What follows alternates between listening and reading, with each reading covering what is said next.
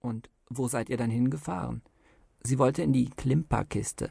Noch ein Bier? fragte Ole und zauberte wie aus dem Nichts eine zweite Tüte voller Maibockdosen hervor.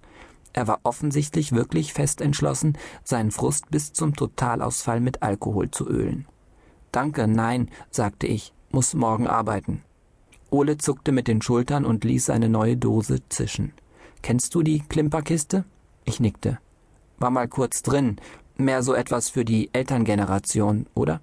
Aber hallo, da fühlst du dich wie bei einem Betriebsausflug des FDP-Landesverbandes. Schlipse und Schnurrbärte und Frauen in halblangen Kostümen und Phil Collins in den Lautsprechern, seufzte Ole. Aber jedem sein Ding, oder? Nadine mochte die Klimperkiste und mir gefiel Nadine. Der Anfang unseres Dates war zwar etwas holprig verlaufen, aber im Taxi hatte sie schon ganz nett erzählt. Außerdem ist sie in Natur tatsächlich noch hübscher als auf dem Foto. Kaum zu glauben, sagte ich und warf einen weiteren flüchtigen Blick auf das Pfannkuchenbild. Wir hatten einen kuscheligen Eckplatz ganz hinten in der Kneipe, mit Kerzenlicht und so, fuhr Ole fort und Nadine erzählte gleich los. Von ihren zwei Schwestern, die beide schon Kinder hatten, von ihren Kommilitonen, ihrem Studiengang, ihren Zukunftsplänen. Ich sage nur Wirtschaftsrecht.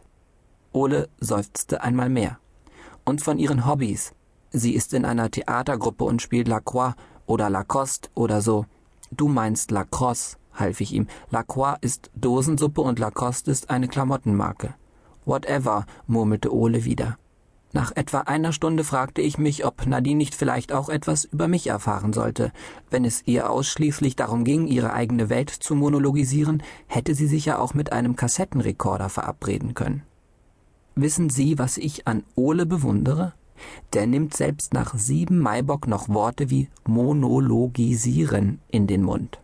Und weil Nadine mittlerweile schon beim etwas abseitigen Thema Hamburger Nahverkehr angekommen war und sich über die zunehmende Tendenz zur Verspätung bei der U-Bahn ereiferte und ich langsam das Gefühl bekam, dass die zwischenmenschliche Komponente unseres Dates etwas kurz käme, winkte ich dem Rosenverkäufer herüber, der gerade durch das Lokal schlich und seine Blumen feilbot. Guter Move, lobte ich. Guter Move am Arsch, schnaubte Ole. Der Blumenmann war, glaube ich, ein Inder. Oder ein Pakistani? Egal. Ich wollte ihm also gerade eine Rose abkaufen, da nölte Nadine plötzlich los, dass sie lieber keine Blume will, weil man diese illegal eingereisten Sozialparasiten nicht unterstützen dürfe. Wie bitte? Das habe ich auch gesagt. Wie bitte? Ich habe gehofft, dass Nadine nur einen missglückten Witz abgesondert hat, aber da lag ich leider falsch.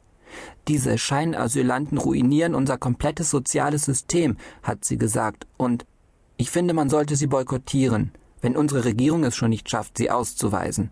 Die werden zu Hause doch nicht wirklich verfolgt, die wollen hier doch nur abkassieren. Das alles sagte sie wohlgemerkt, während der Rosenverkäufer direkt neben mir stand. Der trat würdevoll den Rückzug an und ging zum Ausgang, ohne auch nur ein Wort zu sagen. Ich war völlig fassungslos. Und dann? Dann habe ich gesagt, dass ich mal pinkeln muss und bin aufgestanden. Bin zum Tresen, habe der Bedienung mitgeteilt, dass diese Kuschelpulli Eva Braun meine Zeche mitbezahlt und bin abgehauen. Richtig, sagte ich. Radikal, aber richtig. Draußen habe ich dann noch den Blumenverkäufer stehen sehen und mich bei ihm entschuldigt, fuhr Ole fort. Ich nickte. Ole war ein guter Mensch. Willst du ne Rose? lachte er plötzlich und griff hinter sich. Erst jetzt sah ich, dass eingequetscht zwischen zwei Kissen hinter seinem Rücken ein in Papier eingeschlagenes Bund mit mindestens vierzig Baccarat lag.